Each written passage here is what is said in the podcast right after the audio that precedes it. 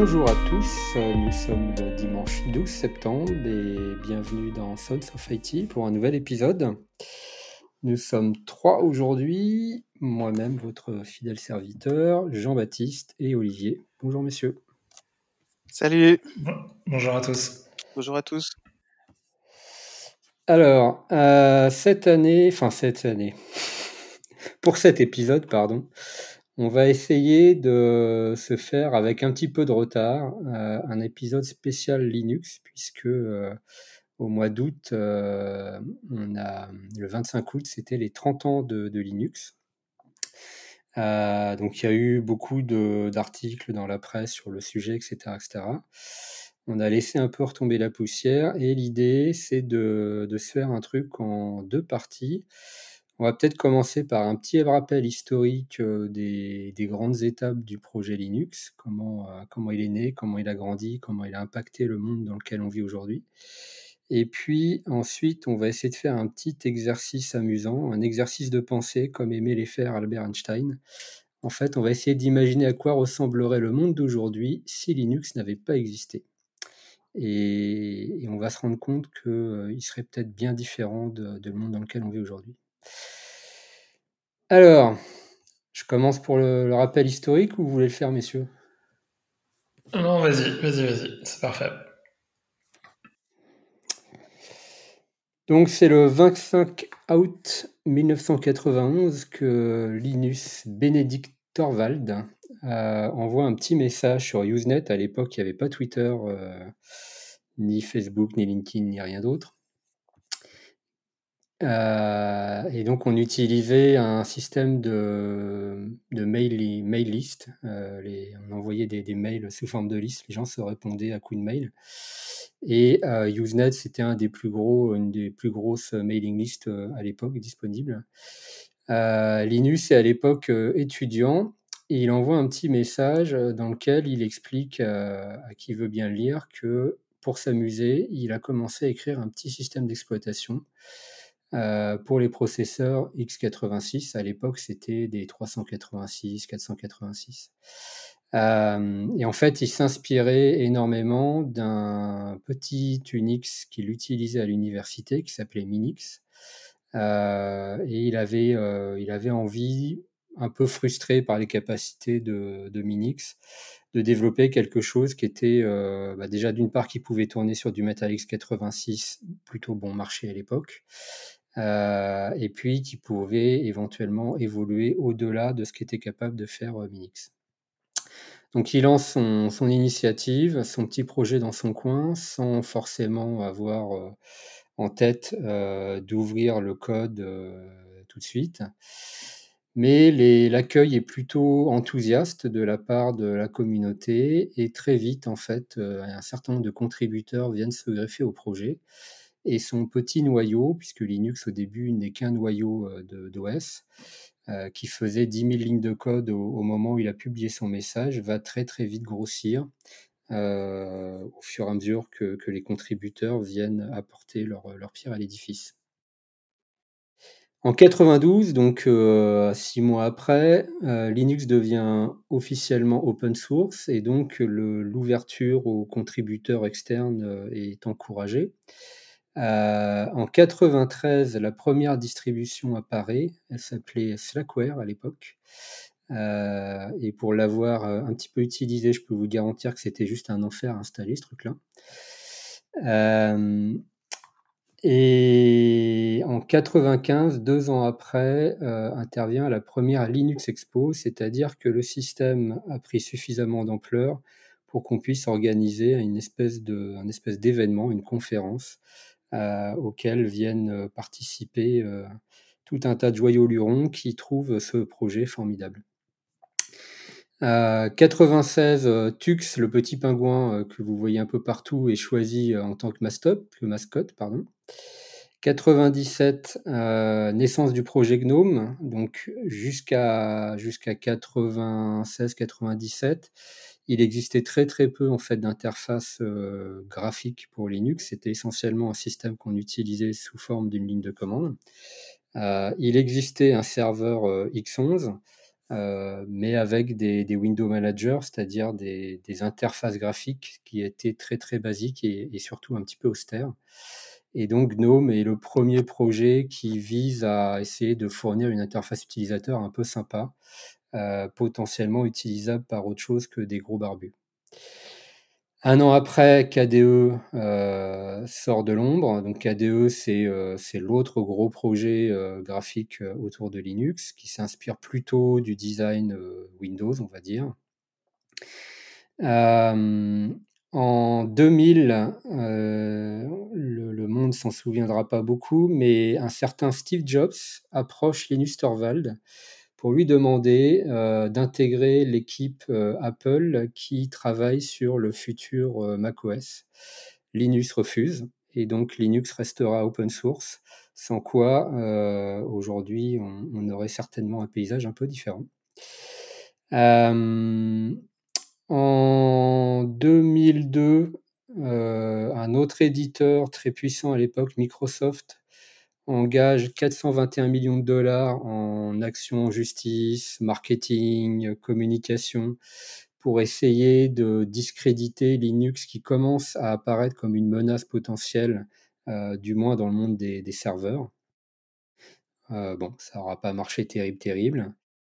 2003, il y a une tentative d'insertion de portes dérobées dans le code source de Linux. Donc, au fur et à mesure que le projet euh, grandit, en fait, bah, les contributeurs deviennent de plus en plus nombreux. Euh, ils se connaissent évidemment de moins en moins, et c'est Linux qui toujours est Linux pardon qui toujours est chargé de merger le code dans le, noyau. Et ce mode de fonctionnement est décrit par beaucoup comme euh, un peu faillible, puisque en fait la qualité du code in fine repose sur un seul homme, en l'occurrence Linus, qui a le droit de vie ou de mort sur euh, toutes les contributions qui peuvent être apportées. Et, euh, donc des petits malins euh, essayent de, démontrer que effectivement ce mode de fonctionnement un peu pyramidal ne, tient pas la route en proposant une contribution dans laquelle il y a une espèce de porte dérobée pour affaiblir le niveau de sécurité de Linux. Pas de chance, Linus s'en aperçoit et évidemment le code est, refusé. Ce qui démontre euh, d'une part que le, mode de fonctionnement en place est pas si mauvais que ça, mais ça permet aussi à la communauté de comprendre qu'il euh, n'est pas pérenne dans le temps, puisqu'au fur et à mesure que le projet grossit, euh, le, Linus et puis les, les, contributeurs de premier niveau vont mettre en place des systèmes de validation en partie automatique, en partie manuel, pour un peu distribuer ce travail de vérification du code, puisque euh, tout ne peut pas reposer sur les épaules du pauvre petit Linus. 2004, euh, Ubuntu, donc Canonical euh, sort la version 4.10 de Ubuntu, qui sera la première version un peu grand public de, de cette distribution, qui va prendre ensuite beaucoup beaucoup d'ampleur.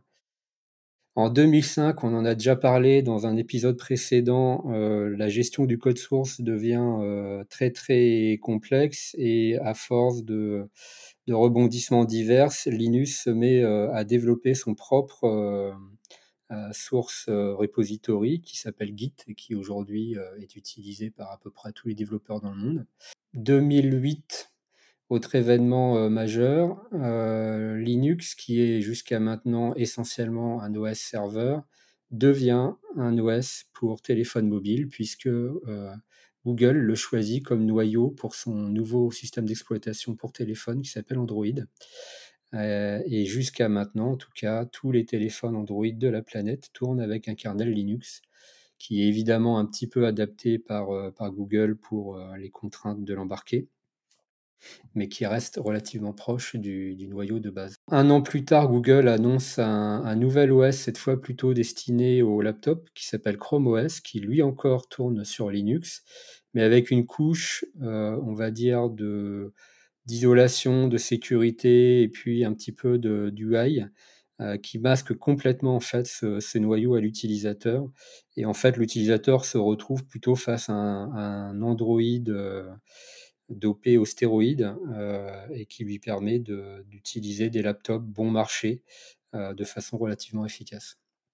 En 2010, Red Hat, qui est l'autre grande entreprise qui distribue des, distributions entre guillemets Linux orientées entreprise avec Canonical, passe le, milliard de dollars. C'est la première société open source au monde dont la valorisation dépasse le milliard de dollars.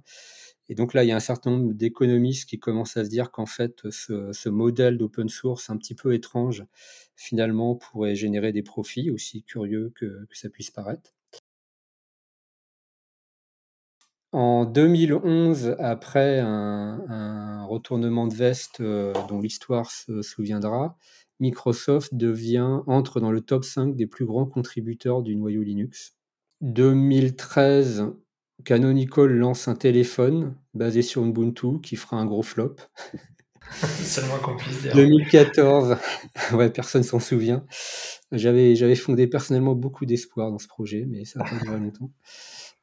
2014, Microsoft annonce officiellement qu'ils aiment Linux. Euh, à peu près 5-6 ans après que son ancien euh, coprésident Steve Ballmer avait déclaré que c'était un cancer pour, pour l'industrie. Euh, et un an plus tard, Microsoft sort sa propre distribution Linux, qui est aujourd'hui euh, massivement utilisée en fait pour faire tourner son, son cloud Azure. Voilà, donc c'est un petit rappel historique rapide, on va dire, jusqu'à 2015. Après, bon, votre mémoire devrait euh, pouvoir euh, tracer une ligne entre les différents points. Euh, donc on voit que c'est un projet qui a grossi extrêmement rapidement, qui est parti d'un projet universitaire d'un gars dans, sa chambre d'étudiant et qui aujourd'hui littéralement permet au monde et à Internet d'être devenu ce qu'il est aujourd'hui. J'ai raté des trucs, messieurs. Vous avez peut-être euh, d'autres euh, anecdotes en tête ou d'autres étapes historiques?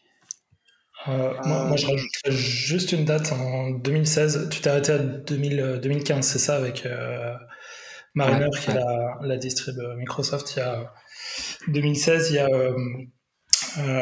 WSL qui est, qui, est, introduit aussi sur, sur Windows 10 et, les Windows Server 2019. ça, c'est, je crois, aussi quelque chose de important dans la, dans la vie. C'est ce que, j'allais dire. En expliquant que WSL est un noyau Linux. C'est. Ouais, enfin, si on veut. Pas dans sa première version, on va dire. Ouais. C'est un, une couche de virtualisation intégrée à Windows qui permet aux utilisateurs Windows, euh, orphelins d'un système de shell digne de ce nom, de pouvoir utiliser un, kernel Linux et donc un, un shell correct et, en fait euh, tout le système de package euh, intégré à Linux. Donc en fait ça permet d'installer une, une, distrib, il y en a plusieurs qui sont disponibles dans le Windows Store directement dans Windows. Et d'exécuter n'importe quel binaire euh, Linux. Et d'exécuter n'importe quel binaire Linux. À peu près n'importe quel binaire, il y a quelques limitations quand même. et comment dire? Ouais, est-ce qu'on peut peut-être évoquer le fait qu'aujourd'hui Linux euh, bah, tu l'as un petit peu évoqué au, travers des, euh, des, distributions les plus connues. Mais ce que je pense peu de gens savent, c'est que en fait, il en existe des centaines de distributions. Ouais. Euh, justement pour la, pour la petite anecdote, est-ce que vous, vous savez combien il y en a?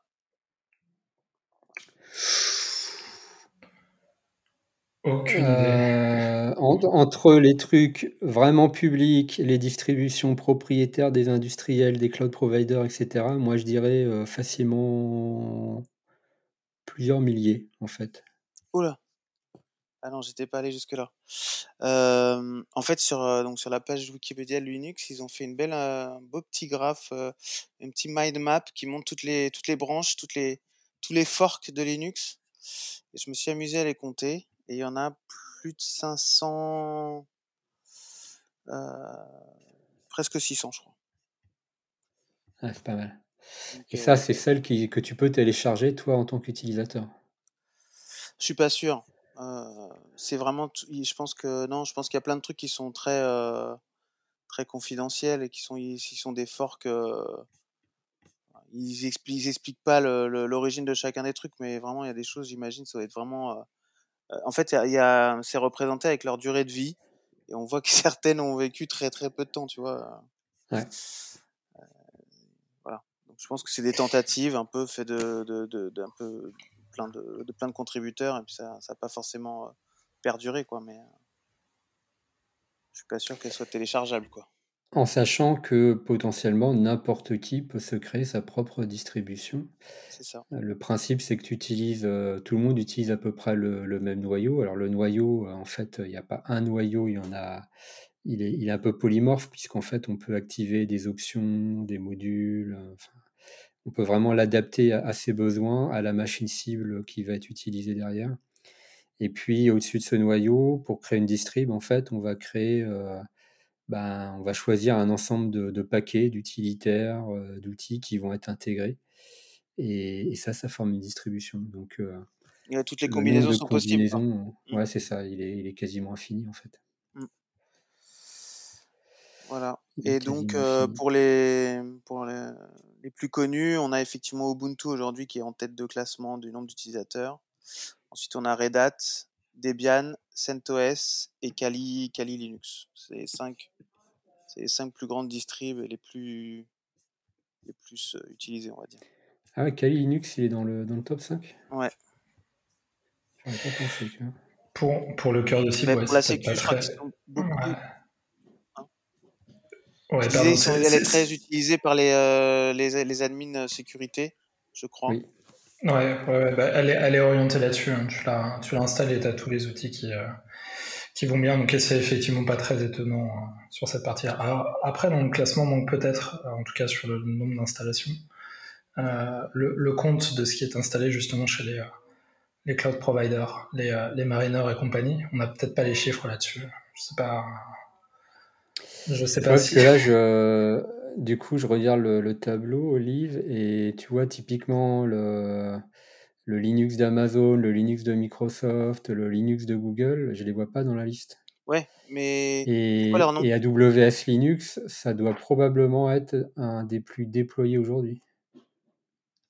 Ah, c'est ça, tu dois avoir Mariner et AWS Linux, et puis celui de Google, il s'appellerait comment? Aucune idée. Aucune idée. Je sais pas. Aucune idée OS. Aucune Ouais. bon, après, voilà, c'est pour avoir un ordre d'idée, disons que c'est les, les, les, plus connus. Euh...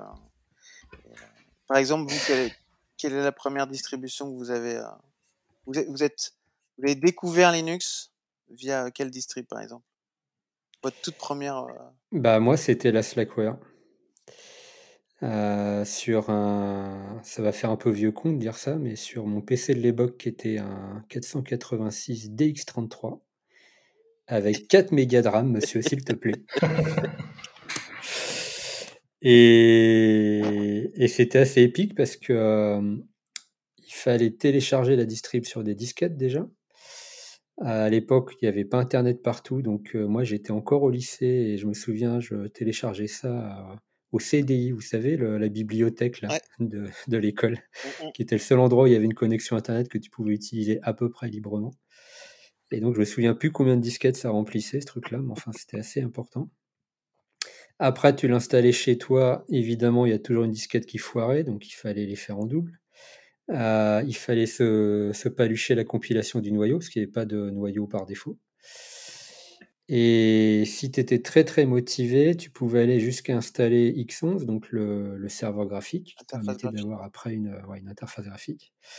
Et à l'époque, euh, moi j'ai un souvenir ému du premier lancement de mon X11, parce qu'en fait, euh, euh, donc c'était des écrans cathodiques, et les écrans cathodiques c'est des tubes sous vide avec un, un canon à électrons.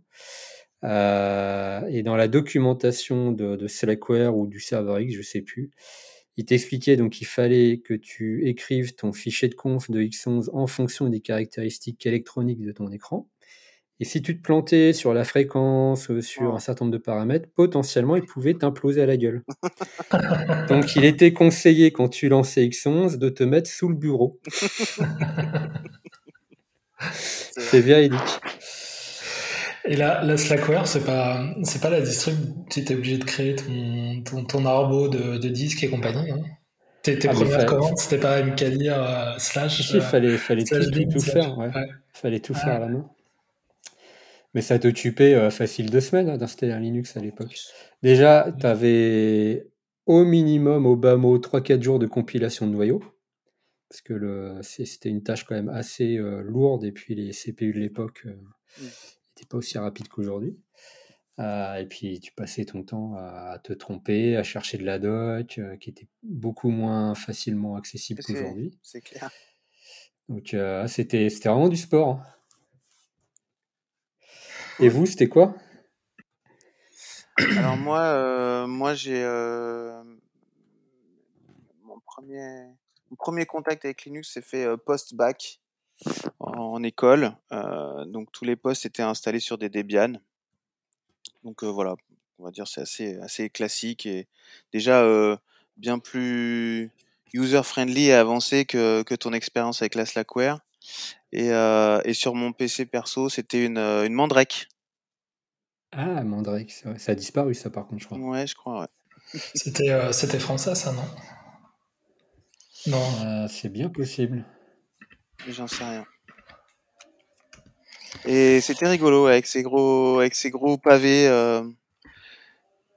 c'est eux qui sont peut-être à l'origine des, des tuiles qu'on retrouve maintenant dans les dans les OS. Mais ouais, ça fonctionnait comme ça par gros euh, gros pavés. C'était rigolo. Ouais, les... on se cherchait un peu en termes de d'UI. Hein, D'interface, bah oui, c'était le début. Hein. Et moi, ma première expérience, elle est euh, tardive aussi. Euh, moi, j'ai découvert l'informatique assez tard, en entrée en école, donc à l'âge de 20-21 ans. Et je suis tombé dans une école où il y avait aussi des, euh, des, euh, des, gens qui venaient d'horizons plus, euh, plus techniques, donc qui avaient déjà mis les pattes dedans et qui, connaissaient les systèmes par cœur. Et j'ai en résidence étudiante un, un voisin qui m'a pris sous son aile, merci Nico, et qui m'a introduit au, monde, au monde de l'open source et, Linux en, particulier. J'avais un, un, ordinateur portable et j'arrivais pas à faire tourner euh, CS dessus. En tout cas, ça tournait très très mal. Et, euh, et en fait, on a réussi à, à faire tourner Counter-Strike sur, euh, sur un Linux avec, avec deux, trois optimisations de, de, de drivers graphiques. Oui. Et ouais, ouais, c'était, c'était assez étonnant pour, pour quelqu'un qui, qui, qui connaissait pas l'informatique, ou en tout cas qui, qui, qui, qui ne l'avait vu qu'au travers de Windows et plutôt pour des applications bureautiques et des choses comme ça, de, plonger dans ce monde-là et puis de découvrir que finalement les, euh, les lignes de commande, ou en tout cas les shells, les shells qu'on voyait dans les, dans les films au moment des, des, séquences de piratage euh, Matrix, bah, ça, ça, existe, ça existe vraiment et, et, et, et, ça, sert, ça sert vraiment à quelque chose. Ma première expérience, c'est celle-là, et après, je n'ai pas, pas quitté mon Linux. Euh, et, j'ose une question, JB. Est-ce que le laptop en question, c'est celui que j'ai connu euh, quand on a commencé à bosser ensemble? Non, non, il était plus raisonnable. Ah. C'était pas, une machine à laver comme, comme celle que tu l'as. C'était pas, pas une machine à laver de 4 kilos. D'accord. Non, non, c'était pas celle-là. Non, voilà, la constante, c'est qu'on a un peu, je disais, ouais, la constante, c'est qu'on a un petit peu tous connu les, les, les frasques euh, pour réussir à faire fonctionner le système. C'est jamais, c'est du moins à ce moment-là, c'était rarement euh, du premier coup. Quoi. Il fallait toujours euh, ah, aller un petit peu bidouiller, trouver les bons drivers, les bons, recompiler deux trois trucs, etc. Quoi. Alors, on va peut-être pouvoir en parler en détail, mais moi, j'ai retenté l'expérience il n'y a pas si longtemps. J'avais échangé d'ailleurs avec Bastien sur le sujet. C'est quoi, il y a un an et demi ou deux ans, j'ai retenté l'expérience, euh, basculé sur, euh, sur un Linux et j'ai rencontré les, problèmes très similaires à ceux que j'avais rencontrés euh, oh. à l'origine. aujourd'hui, aujourd'hui, ça s'installe les yeux fermés un Linux? Ouais, mais dans un contexte user, enfin, avec une interface, un laptop de tous les jours, quoi. Ouais, en fait, ça, ça dépend de ce que tu en fais. Moi, c'était. même même, même en tant que serveur. Alors, en tant que serveur, c'est différent. Là, là, moi, j'ai essayé de, de, de, replonger, euh, en tout cas de changer mon poste utilisateur professionnel, euh, de basculer vers Linux. D'accord. Euh, alors, dans un contexte professionnel où beaucoup de choses sont sur, Office 365 et toutes les suites Microsoft euh, diverses et variées. D'accord. Ton problématique, c'était plutôt de d'assurer la compatibilité et réussir à, à, fonctionner dans un univers euh, Microsoftien, quoi, c'est ça? Exactement. Alors, euh, mais, mais n'empêche que les problématiques de, de driver à choisir, de, de, de Xorg maintenant à, à, configurer pour avoir deux, trois écrans avec des résolutions très différentes et puis des écrans parfois exotiques avec des, euh, des grands écrans incurvés ou autre. Ah oui, oui, euh, ça, ça, ça, devient, ça devient un petit peu, euh, enfin, ça reste très compliqué et, euh, et parfois même euh, impossible. Enfin, en tout cas, tu, tu, te retrouves avec des, des glitches graphiques ou des choses comme ça. Bah, je pense puis, que ce qui a changé, c'est le, c'est surtout le monde serveur où là, pour le coup, maintenant, ça s'installe en 5 minutes. Tu as, as, un OS serveur qui est prêt, qui est opérationnel, qui est, qui est performant quel que soit à peu près le matériel sous-jacent, tous les, en tout cas sur les grandes distribs, Red Hat, Ubuntu, etc. Euh, tu prends du, Dell, tu prends du HP, du Lenovo, tu prends n'importe quoi. Normalement, ça, ça, marche sans que tu aies à aller chercher un driver exotique à droite ou à gauche. Par contre, effectivement, côté euh, post-utilisateur, ça n'a jamais percé. En fait, si on, si on retire les, euh, les expériences type Chrome OS, Android, etc. Pour moi, côté post-utilisateur, c'est le grand, grand échec de, de l'OS, de Linux. Ça ça n'a jamais pris. Ah mais complètement. Et, même à l'époque, moi, je, je, trouvais que installer un serveur, même si tu avais deux, trois drivers à aller chercher, c'était jamais très compliqué. C'est finalement la, la partie graphique hein, qui a toujours été euh, particulièrement compliquée. Et puis après, les, euh, les enfin, plutôt le, le, le, monde applicatif qui, qui va au-dessus, qui n'est pas toujours, euh, pas toujours très ouvert, ou en tout cas qui a, qui a du mal à, à communiquer avec des, des, produits qui sont eux peut-être propriétaires et fermés. Quoi. Après, euh, peut-être que c'était pas sa vocation aussi. L'objectif c'était de faire un noyau euh, léger, euh, rapide, non? Bah, sur, sur le, le, le, premier Usenet, c'était plutôt un, un OS pour son pour son besoin, ses besoins personnels ou en tout cas son, son, son poste de travail. Les, les, besoins personnels de Linux ne sont pas les besoins personnels du, du de la rue. c'est juste, c'est très vrai. Bon et puis, et puis effectivement, enfin vous, vous l'avez vous l'avez très bien dit. Le, le constat aujourd'hui en tout cas, c'est que, que ça, ça a supplanté tout ce qui existait sur la, la partie serveur et, et que dans le monde dans le monde de l'utilisateur reste quand même quelques quelques quelques, quelques niches. Hein. On parlait de, de Kali Linux tout à l'heure. Je ne suis pas sûr qu'il y ait d'équivalent en termes de, de d'OS euh, aussi abouti que celui-ci pour, pour faire de la sécu, par exemple. Donc, à, à part quelques niches comme ça, c'est, je pense que, que, on est surtout sur un monde serveur. Euh, ouais. Et puis, puis après, peut-être éducatif, ou alors faut, faut, faut d'abord penser à son, son matériel avant de se, avant de, de, de avant de l'acheter. C'est peut-être ça aussi le, truc à faire. En fait, je pense que le, le post-user, c'est le seul endroit, enfin, pour être précis, le post, le power user, c'est-à-dire la façon dont toi, tu as essayé de l'utiliser avec tes outils de travail quotidien, un petit peu de dev, etc., etc. C'est là où c'est resté un petit peu compliqué. C'est pas que ça marche pas, c'est juste que c'est pas accessible facilement. Mais si tu regardes, il a réussi à, à s'implanter dans quasiment tous les autres domaines. Euh, dans le monde serveur, donc aujourd'hui, ça, ça, doit représenter plus de 99% des, des, serveurs du net. À vérifier, mais euh, avec les, les, grands cloud providers, je pense qu'on n'est pas très loin de ça. Mmh. Euh, dans l'embarqué, la partie grand public, smartphone, mobile, bah, il reste Linux et puis iOS. Euh, dans l'embarqué le, industriel, c'est pareil, ça a supplanté quasiment tous les OS propriétaires, les QNX et autres OS temps réel ont progressivement été euh, remplacés par, par du Linux. Euh, et puis maintenant l'IoT, l'IoT dans l'IoT, voilà, dans n'importe quel euh, grille-pain connecté ou frigo ou télé, c'est du Linux. Donc euh, les gens s'en rendent pas compte en fait, mais ils passent leur vie entourés de, de cet OS et ils utilisent beaucoup, enfin de façon très inconsciente souvent, énormément Linux. Mmh. Et connaissez-vous la part de, les parts de marché pour le, grand public? En poste utilisateur Ouais. Euh, non, mais je dirais, euh, peut-être euh, à, peine 1%. Eh ben, ouais, c'est dans ces eaux-là, ouais. A priori. en gros, on a 80, encore 4, presque 90% de Windows, 10% de Mac et puis un, petit pourcent qui reste sur Linux. Mais voilà, c'est ce qu'on disait tout à l'heure, c'est que c'est pas non plus, voilà, à mon avis, c'est pas la, dans ce sens-là où je dis c'est pas la vocation première d'avoir, une super interface, puisque euh, euh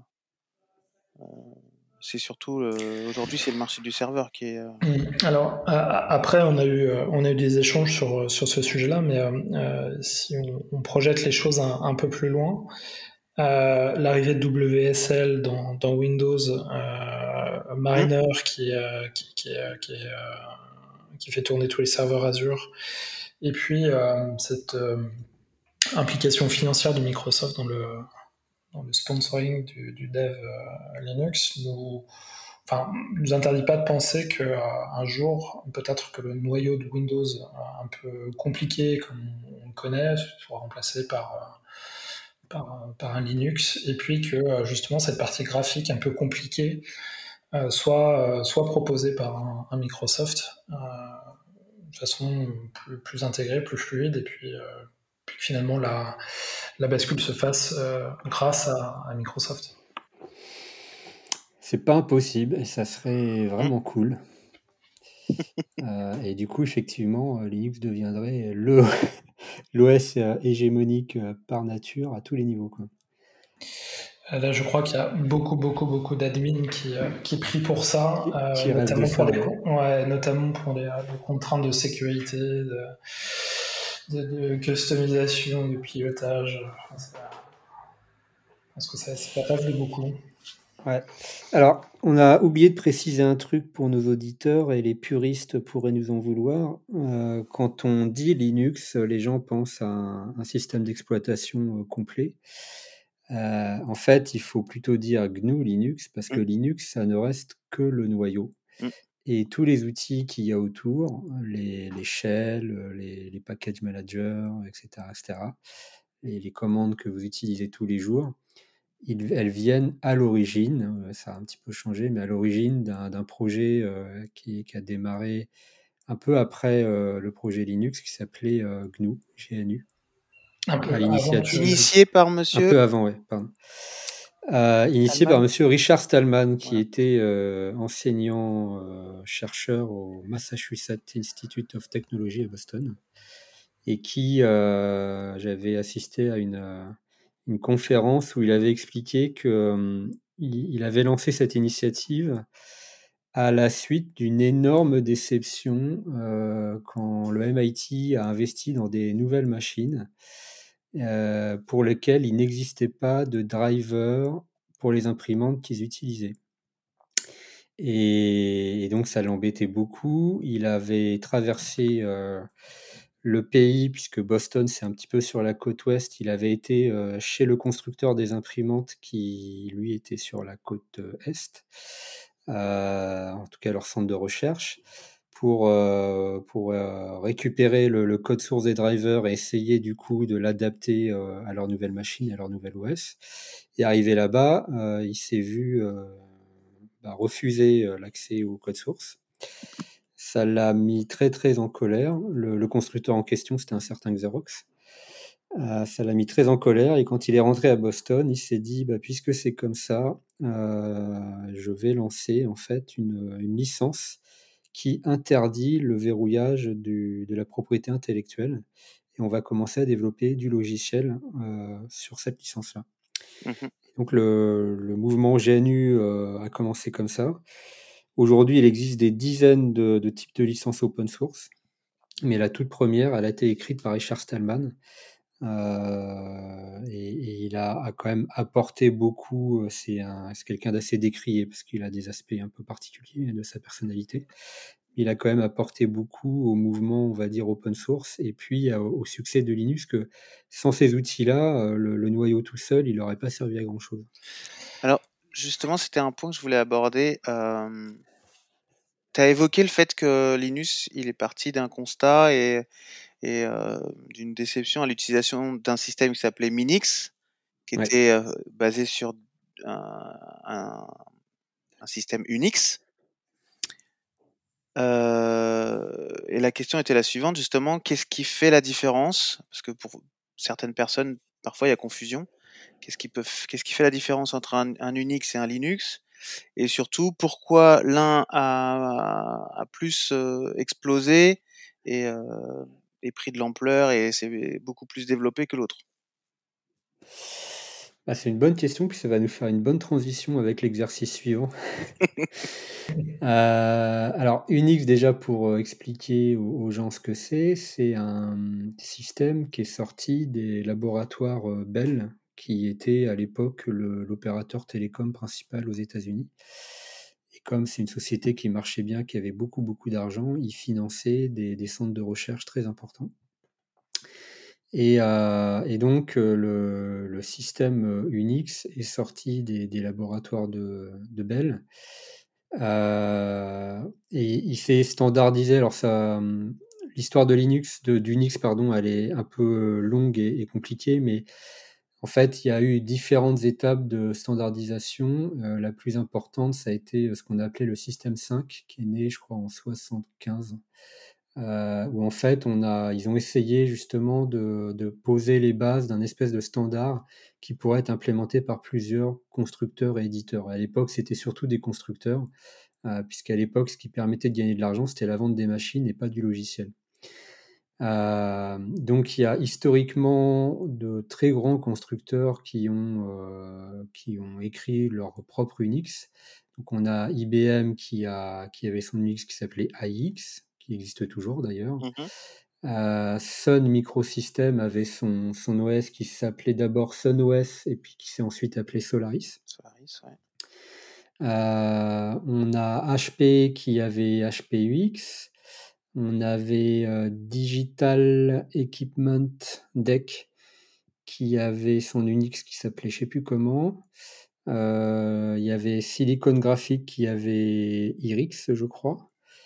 Euh, donc grosso modo, d'un constructeur à l'autre, vous aviez un Unix différent. Et BSD Alors BSD, euh, c'est un, projet aussi open source qui est né en parallèle, on va dire, de, Linux, qui est né avant d'ailleurs, parce que les premiers BSD datent de 78, je crois. Mm. Euh, et, BSD, c'est une, donc un OS, pareil, c'est un projet universitaire qui est né à l'université de Berkeley c'est le, B de, BSD, c'est Berkeley.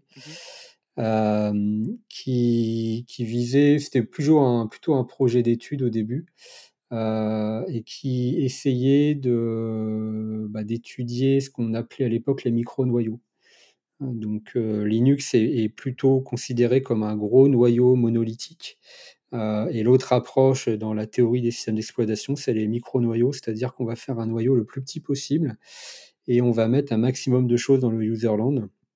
Donc les, drivers, etc., sont plutôt côté userland, mmh.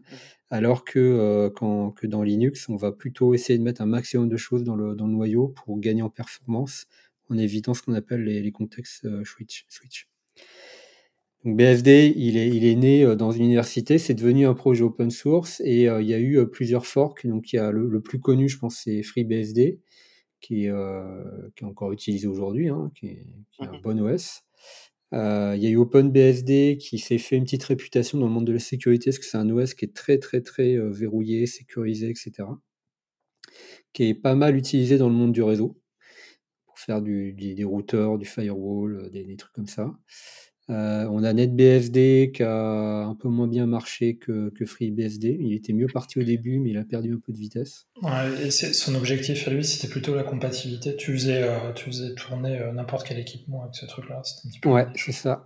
C'est ça. donc c'est un espèce de, système d'exploitation open source qui s'inspire des principes Unix alternatifs à Linux les deux utilisant euh, la, suite GNU pour toute la partie, on va dire, outils, euh, shell, etc., Donc en fait, c'est plutôt la partie kernel qui change de l'un à l'autre. Mais après, les, outils sont relativement identiques. Et donc, euh, si on essaye maintenant de se projeter dans un monde où Linux euh, n'existerait pas, on va dire que le 25 août 1991, euh, Linus glisse sur une peau de banane en sortant de sa douche. Et finalement, il garde son petit projet universitaire pour lui et il en parle à personne. À quoi ressemblerait, à votre avis, le monde d'aujourd'hui? Eh ben. Bah, peut-être à cheval et en diligence. Non, je rigole. non, mais ça, je sais pas, ça ressemblerait peut-être à la même chose, sauf qu'on ne parlerait pas de Linux, mais justement d'un autre OS. D'un BSD, par exemple, qui, aurait pu prendre la, suite. Euh, c'est peut-être ça, finalement, le, le, le vrai sujet. C'est la grande famille des Unix plutôt que, plutôt que, que Linux.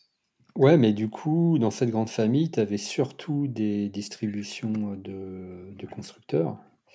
Euh, et même au début des années 2000, ils étaient encore assez puissants. Les, Solaris, euh, c'était quand même considéré comme l'OS le, plus avancé euh, pour faire de, la prod. Mmh Sun, Sun Microsystem était encore une boîte très très puissante. Avant de se faire acheter?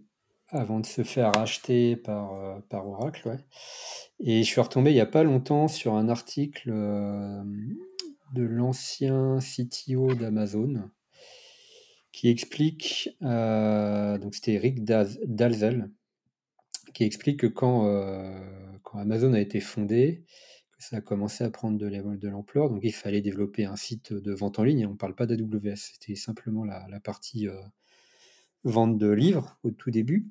Et le site d'Amazon était euh, tourné sur des, serveurs Sun, comme à peu près tous les sites web, euh, quasiment tous les sites web de, la planète à l'époque. Mmh Quand ils ont commencé à, grossir, euh, ils ont investi énormément d'argent dans du matériel Sun et dans, et dans Solaris.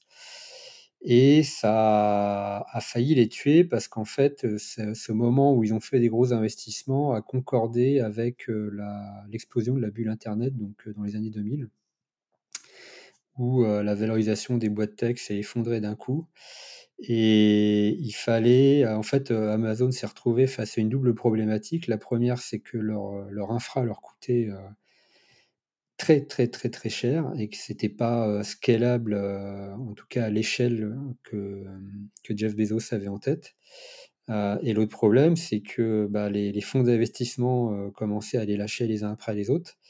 Ils sont passés quand même à deux doigts de la faillite, on l'oublie un peu, mais Amazon a failli disparaître dans, ces années-là.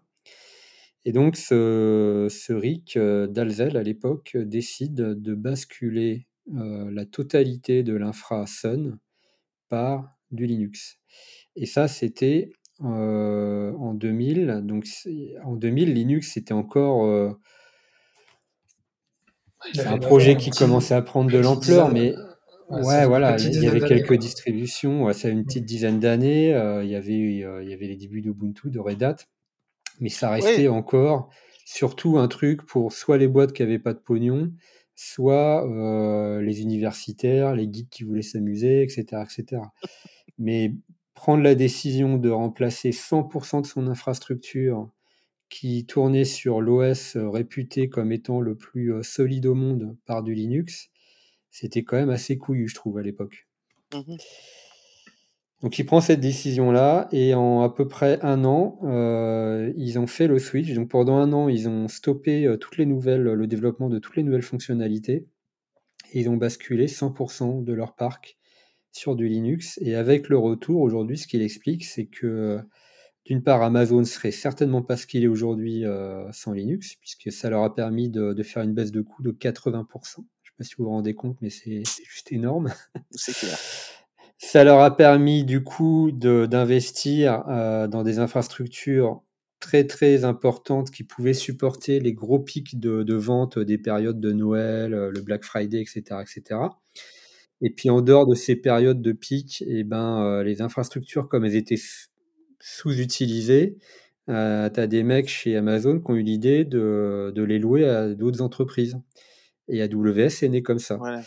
Donc sans Linux, AWS n'existerait probablement pas. Or aujourd'hui, on sait qu'il euh, fait tourner une bonne partie des entreprises mondiales. Sans Linux, euh, Google n'existerait probablement pas. Sans Linux, Facebook n'existerait probablement pas. Twitter n'existerait pas. En tout cas, pas aux échelles qu'on connaît aujourd'hui, puisque ces boîtes-là existent euh, de par leur capacité à avoir grossi très très vite. Et cette capacité à grossir très très vite, je ne pense pas qu'elle serait possible dans un monde où tu payes encore un serveur euh, allez, avec le, la monnaie d'aujourd'hui, euh, je sais pas, 50 000 euros, euh, sur lequel tu rajoutes 20 000 euros par an de, de licence et de maintenance sur l'OS. Et donc, dans ce cas-là, il n'y aurait plus qu'une seul, une seule boîte hégémonique et ce serait Apple dans ce cas-là. Non, je pense que. Alors, je pense pas qu'il y aurait qu'une boîte hégémonique. Je pense qu'il y aurait les, constructeurs de, matériel et d'Unix propriétaires auraient continué leur croissance. Sun ne se serait certainement pas fait racheter par Oracle. C'est peut-être même eux qui auraient fini par racheter Oracle. Mmh euh, IBM continuerait à, vendre des serveurs euh, AX par palette. HP, euh, pareil. Euh, LGI aurait probablement pas euh, disparu. Ils n'ont pas disparu complètement, mais c'est, on n'en est pas très très loin. Oui, mais en termes de. Aujourd'hui, on parle de fourni... Tu, tu, tu, prends les, les, les grosses. Tu as cité les grosses boîtes, boîtes tech, euh, AWS, Google. Euh, quoi, Google, ils auraient été, ils auraient été sur, la, sur ce chemin-là aussi. Je sais pas comment ils y seraient arrivés, mais ils y seraient arrivés quand même. Mais il y aurait, si tu me dis, il n'y aurait pas eu AWS, il n'y aurait pas eu Google, il n'y aurait pas eu Facebook, il n'y aurait pas eu Twitter, etc. Tous ces marchés-là, je pense qu'ils auraient été, euh, ils auraient été vampirisés par Apple, forcément. Non, tu crois pas? Bah, Apple a jamais été très présent dans mon serveur. Hein. Oui, mais justement, ils auraient été, ça aurait été leur, l'occasion pour eux de, de, s'implanter. c'est, peut-être ça la, vraie question à se poser. C'est si euh, Linux. Alors, moi, je suis complètement d'accord avec ton, ton argumentaire, Bastien. Si, euh, si à un moment, il n'y a, a, pas de remplacement, euh, ou de remplacement pardon, à, Linux, effectivement, on reste avec du propriétaire et le, la scalabilité impossible tue dans l'œuf euh, Google, Amazon, Facebook et, consorts. En revanche, une question à se poser, c'est peut-être que euh, si Linux n'existe pas, euh, lequel, dans le monde de l'open source, prend le relais? Minix existe toujours. FreeBSD c'était un, truc, d'universitaire. Ça n'a jamais été construit pour être un, OS de prod.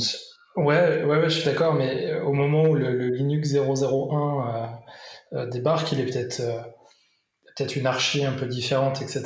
Mais, euh, mais il est encore à l'état, embryonnaire.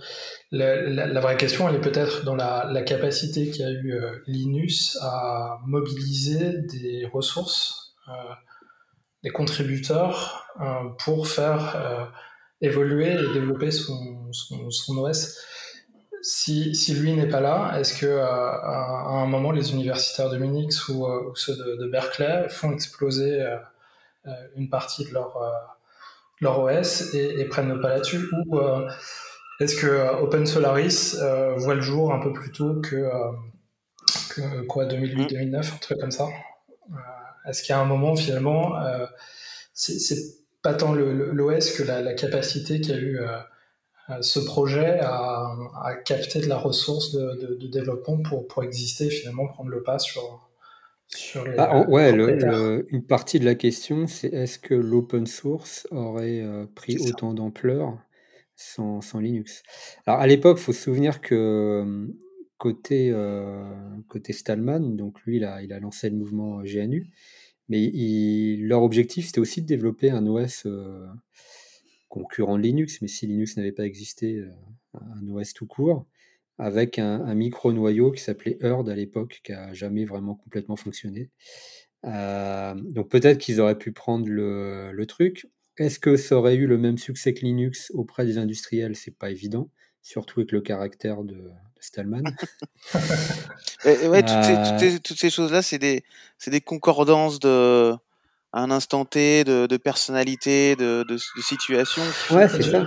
Je pense, mais c'est pour ça que je, dis ça, c'est que je pense qu'il y a beaucoup d'humains finalement dans le succès de, Linux. il y, a, un corps, un corps d'humain qui, qui fait bloc, qui produit un truc vraiment fabuleux et qui convainc et propose une alternative aux, propriétaires sur le schéma que tu décrivais parfaitement tout à l'heure, Bastien. À l'époque de, donc en, 2000, hein, fin des années 90-2000, à l'époque où Amazon décide de passer de, Solaris à Linux, le, vice-président de la division logicielle de, Sun, c'est un certain Eric Schmidt. Mmh. Est-ce qu'il serait resté chez Sun? Probablement, si Google n'avait pas existé. Euh, tu vois, en fait, tout est, tout est un petit peu lié. Et, et, moi, je vois pas une boîte comme Google euh, prendre l'importance qu'elle a aujourd'hui avec, euh, enfin, dans un monde où il fallait euh, sortir des centaines de milliers de dollars pour s'acheter des infrastructures. Et on pourrait même se demander si le cloud aurait existé sans Linux. Ah, le cloud, cette capacité à, mmh. à fournir de l'infrastructure euh, mutualisée, entre guillemets, à bas coût ou, moins à coût à peu près euh, réaliste et raisonnable à des entreprises, aurait certainement pas existé dans un monde où, euh, où les machines sont vendues à prix d'or. Mmh. C'est certain. Alors, mais après, est-ce que, tu, est -ce que tu te fais un Amazon ou un, un Google avec un, un BSD Est-ce que ça marche? C'est une bonne question. C'est une bonne question. Moi, je pense que peut-être qu'il aurait évolué différemment, BSD, hein, mais euh, aujourd'hui, avec toutes les qualités qu'il a, qu'il a, c'est quand même pas un OS qui est capable d'encaisser les mêmes workloads que, Linux. T'as pas, euh, tu vois, t'as pas les C groups dans, BSD, t'as pas, pas Docker dans BSD. Il manque quand même beaucoup, beaucoup de choses. Ouais, alors ce qui là, ah tu viens de mettre le doigt aussi. Ouais, tu viens de mettre le doigt sur un truc aussi. C'est euh, sans Docker, sans Kubernetes, ouais, effectivement. Euh, alors on aurait peut-être trouvé d'autres euh, d'autres mécaniques, mais effectivement ça disparaît avec Linux.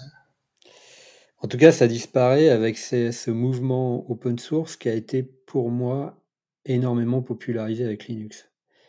Donc aujourd'hui, Sun serait une boîte qui pèse des centaines, voire des milliers de milliards de dollars.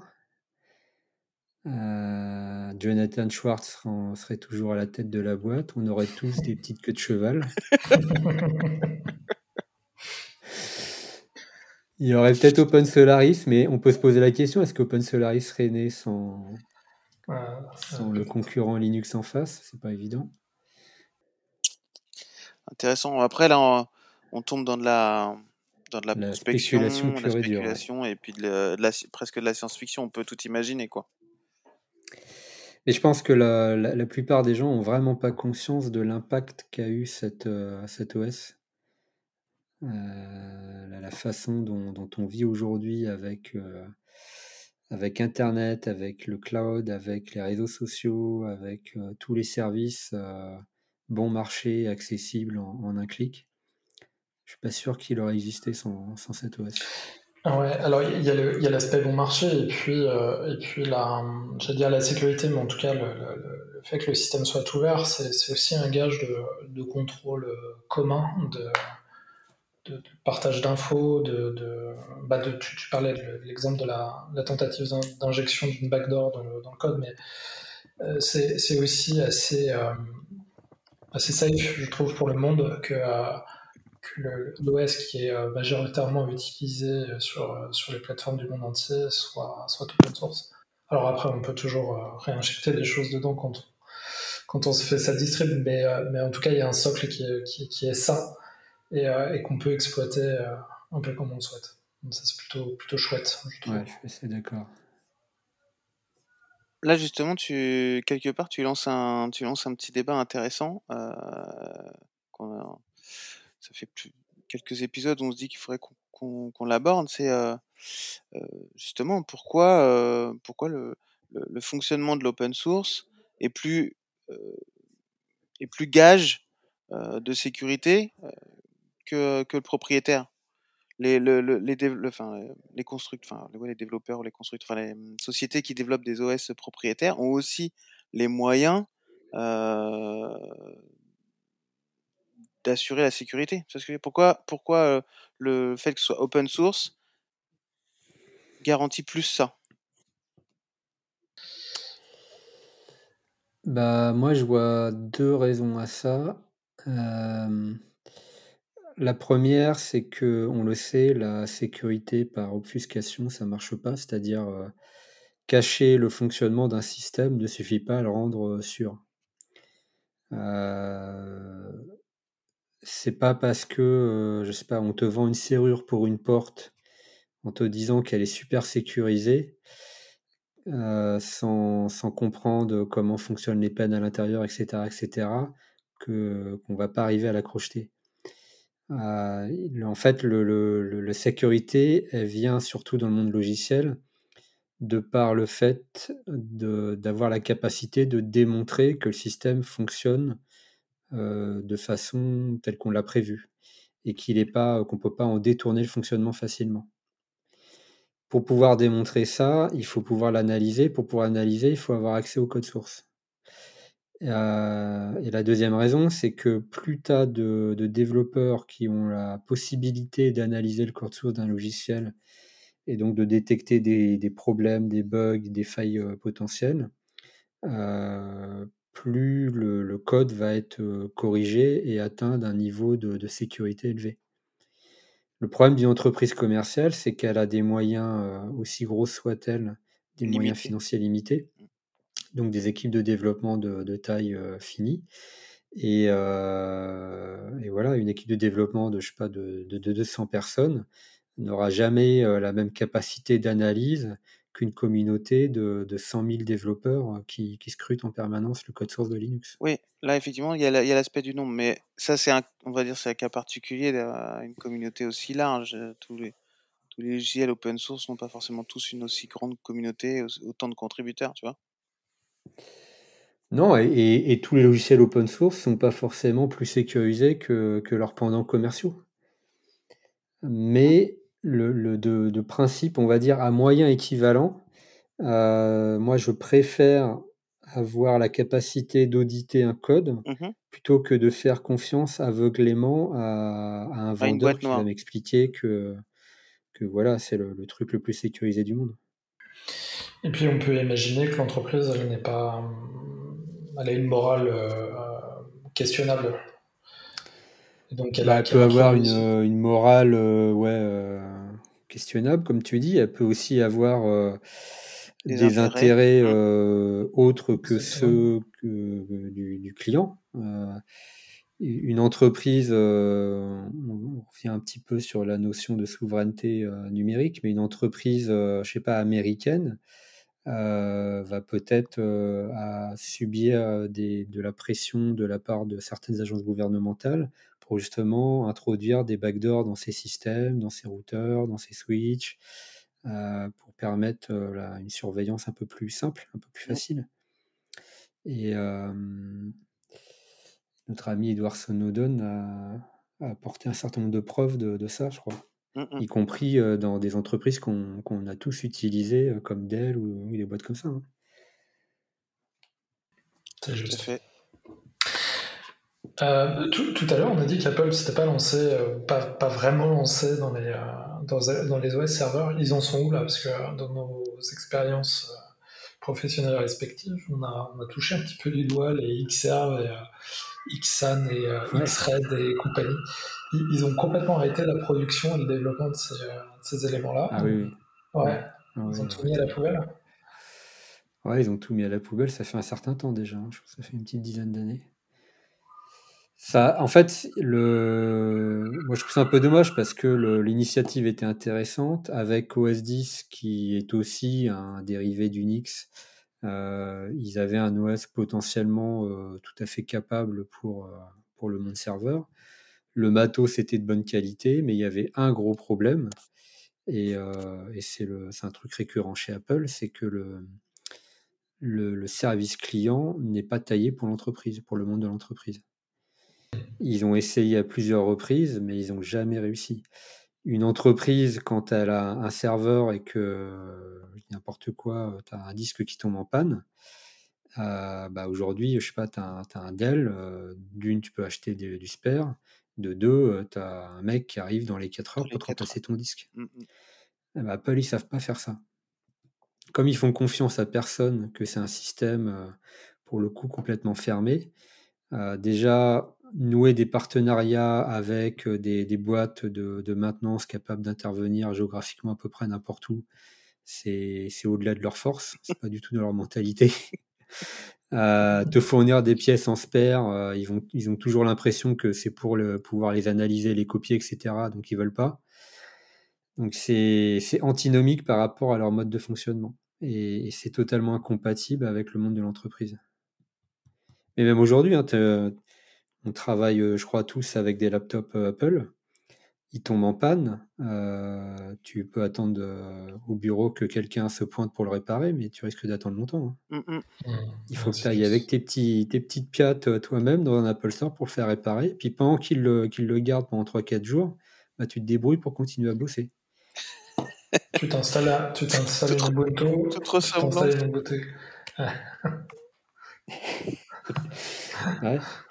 Ben, en fait, euh, ça, voilà, ça vient de m'arriver pas plus tard que la semaine dernière. alors, et, justement, alors tu t'es installé une Ubuntu ou tu as, utilisé un Windows? Je sais pas si je peux le dire euh, publiquement ce que j'ai fait. bah, c'est pas illégal. Non, c'est pas illégal, mais non, en fait, pour le, bah, ouais. De toute façon, on n'a pas 10 millions d'auditeurs, mais euh, non, mais c'est même eux qui me l'ont qui me l'ont qui me l'ont suggéré parce que euh, donc ils m'ont pris mon Mac, ils m'ont dit euh, il y en a pour une semaine. J'ai fait ben oui mais je bosse comment moi pendant une semaine? Et donc le gars m'a suggéré d'en acheter un neuf et de le rendre au bout d'une semaine. Ah, parce que tu as un délai de rétractation de, de 14 jours et euh, tu peux le rendre sans aucune euh, justification. Ça, ça fonctionne. Hein ça fonctionne. Bah ouais, ça fonctionne, mais ça serait quand même un peu plus simple d'avoir du matériel de prêt, non? Oui, alors moi c'est la première chose que j'ai demandé. Vous avez pas un, vous pouvez pas nous prêter un, me prêter un, un, Mac de remplacement et non, on fait pas ça. Alors si, ah pardon, je, non, je m'excuse, autant pour moi. Ils le font, ils le font, mais il faut souscrire un, un service euh, Apple Care Premium, machin, je sais pas quoi. Hmm. Voilà. Donc s'ils le font. Et attends, attends, et, et, et commercialement, c'est quand même malin, parce que là, euh, tu as, laissé un, un Intel, j'imagine, et as, là, tu bosses sur un M1. Non? Non, non, j'ai déjà. Euh, bon, je ne l'ai pas fait tout à fait chez Apple, mais euh, j'ai utilisé la même technique, mais dans un, chez un autre. D'accord. Dans une autre enseigne, parce que, parce que l'Apple Store était trop loin de chez moi. Mais dans l'absolu, oui, j'aurais pu faire ça. Ouais. Et, ce que tu dis derrière ça, c'est que du coup, pendant une semaine, j'essaye un M1 et, euh, tu te dis, ouais, t'es convaincu et tu dis, bon, finalement, je vais pas récupérer mon, mon vieil Intel qui souffle et qui, euh, qui chauffe et qui tient pas dans le temps. et puis, euh, et puis je, je, vais, je vais claquer 2000, 2000 dans un M1. Et tu vois, pour en revenir au sujet, tu vois bien que c'est incompatible avec les, les contraintes d'une entreprise. bien sûr. Tu peux pas dire à un, collaborateur, bah écoute, arrêtes de bosser pendant 4 jours parce que euh, ta machine est en réparation. C'est mmh. pas possible ça. Mais non, parce que normalement, quand tu es dans une entreprise, c'est le, c'est, c'est la DS, c'est le service euh, informatique qui a justement des, des, des machines en spare. Et dès qu'il y a un collaborateur. Et donc voilà, donc ça veut dire que c'est au service informatique d'acheter du spare. Alors que tu prends un Dell, un Lenovo, un HP, t'as pas besoin de spare puisque de toute façon, le, c'est eux qui se déplacent sur le, dans les bureaux de l'entreprise pour réparer la machine sur place, dans la journée. Et s'ils n'y arrivent pas, ils te prêtent une machine. Et ça, ça te coûte rien. Enfin, c'est compris dans le prix de vente de la, de la machine. Oui, bah c'est la. Et maintenant, tu, tu transposes ça dans le monde serveur. Euh, on a eu de la chance. Hein. C'est vrai qu'on a utilisé pas mal de Xserve, de Xan, etc. Ils ont plutôt bien tenu dans le temps, mais si on avait eu des pannes, ça aurait été, euh, ça aurait été embêtant ils ont forcément un service euh, alors qui, qui doit peut-être coûter euh, trois bras, mais ils ont forcément un service de support euh, court terme. Enfin, bah, ce qu'ils nous proposaient à l'époque, c'était d'acheter justement des packs de, de spares. Donc, ils ont fini par proposer ça à leurs clients. Donc, tu avais des pièces détachées, mais ça veut dire qu'il fallait que tu les achètes au début. C'était un surcoût que tu n'étais jamais sûr d'avoir de, besoin de les utiliser. Mmh quand tu changeais de génération de serveur, bah, évidemment, tes pièces détachées, tu pouvais les mettre à la poubelle puisqu'elles n'étaient pas compatibles d'une génération à l'autre. Quand il y avait un pépin, un bug, un machin, tu, pouvais, tu pouvais les appeler, mais c'était quand même très très compliqué. Le, contact direct avec les ingénieurs Apple, il faut même pas y, penser, hein, c'est hors de question. donc moi je me souviens quand on a déployé Xan, je crois qu'on devait être les premiers clients en France. Le truc était buggé comme pas possible. Et les échanges avec les ingés à Cupertino, c'était un peu épique, quoi. Parce qu'au début, les mecs, ils voulaient juste pas nous répondre. Hein. Donc, euh, ça, c'était pas dans leur truc, quoi. C'est vraiment une boîte pour moi qui est tournée vers le, grand public. Et ils n'ont jamais réussi à adapter leur mode de fonctionnement pour l'entreprise. Mais peut-être que c'était juste pas leur souhait. Et ce qu'on disait tout à l'heure, c'est que si on fait la prospection, on fait la, la, projection et que on se dit que euh, peut-être eux, ils, ils, avaient un marché à prendre, bah, peut-être qu'ils l'auraient pris, ils auraient peut-être déployé les moyens nécessaire pour, euh, pour faire comme Dell, quoi, tu vois? Je sais pas, après, il y a, y a, un autre truc, c'est que le Dell, c'est, tu vois, c'est du, du commodity hardware, c'est du serveur de, pour, pour, le, pour les masses, quoi. Euh, donc c'est un positionnement plutôt gros volume, faible marge, et, et là encore, c'est un peu antinomique avec la culture Apple. C'est vrai. Et puis, euh, En termes de qualité, t'es pas sur les mêmes niveaux de qualité non plus, enfin de, de, de gamme, quoi. Ouais, sur les mêmes niveaux de gamme. Après, ça marche. Hein. Ouais. Mais euh, pour moi, tu vois, l'équivalent dans le monde serveur d'Apple, c'était euh, c'était Sun. Mmh. Euh, c'était vraiment du super matos. J'ai souvenir de certains serveurs d'ailleurs qui. Qui tournent toujours. Bah, peut-être plus maintenant, mais les, les fameux T2000 là, sous Spark, les machins, ils ont tourné sans broncher pendant quasiment 20 ans. Hein avec un file system qui, te, qui, cartonnait et qui, euh, qui, te sauvait la vie au dernier moment quand les machins pétaient. Ouais, ZFS. Ouais. Non, ils ont eu des, des innovations vraiment euh, sympathiques. C'est les l'ancêtre Docker, je sais pas si vous vous souvenez, c'était les SolarIZone aussi. Mmh. Ouais. C'est eux qui ont inventé ça. Hein. Et, et, le matos, c'était de très très bonne qualité. Ils avaient un service après-vente qui était plutôt correct. Je, je pense que c'est une boîte qui aurait une trajectoire complètement différente si euh, le, marché serveur n'avait pas été euh, percuté par Linux.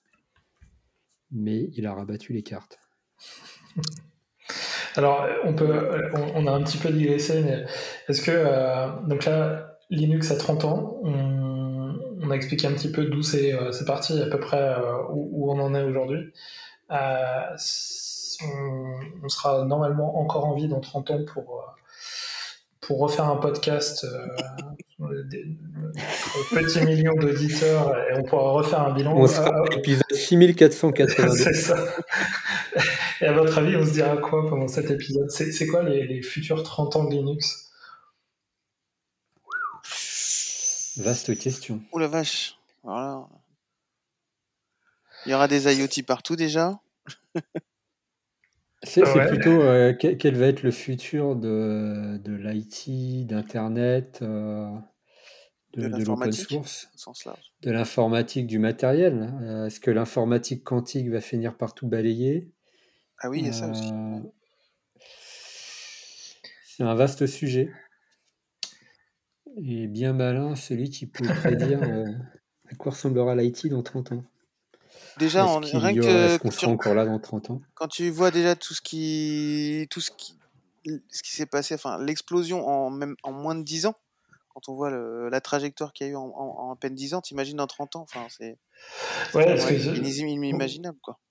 Ouais, ce que tu pointes, c'est qu'il y, a finalement une, une, accélération en plus dans le, dans le rythme d'adoption de, de, Linux. C'est-à-dire que c'est peut-être les dix dernières années qui ont vraiment été. Euh, euh, oui, clairement. Ouais, on est, on est sur, une, sur, une, courbe exponentielle.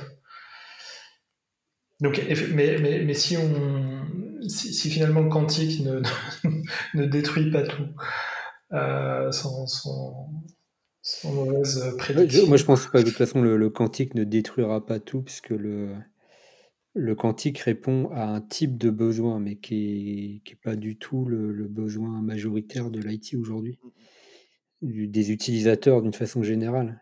Donc il y aura toujours des, ordinateurs euh, binaires, euh, même dans 30 ans, ça j'en suis à peu près sûr. Euh, et quand bien même le quantique prendrait de plus en plus de place, qu'est-ce qui nous empêche de croire qu'il n'y aura pas une, un Linux version quantique? C'est vrai.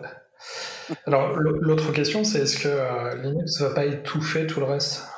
Est-ce qu'il y a un moment, euh, on ne fera pas un, podcast, nous, numéro 6589, euh, on se dira ah, il n'y a plus de concurrence, il n'y a plus rien, on est tous sous Linux.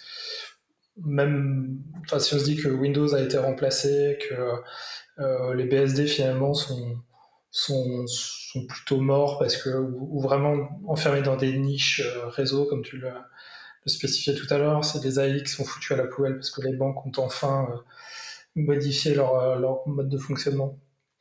S'il ne reste plus que Linux, est-ce que est-ce que c'est suffisant ou est-ce que on peut imaginer qu'il nous faut une, maintenir ou, ou, ou imaginer une alternative? Bah, moi, j'ai tendance à penser que un, monopole absolu, c'est jamais très très bon. Oui, tout à fait, c'est pas bon.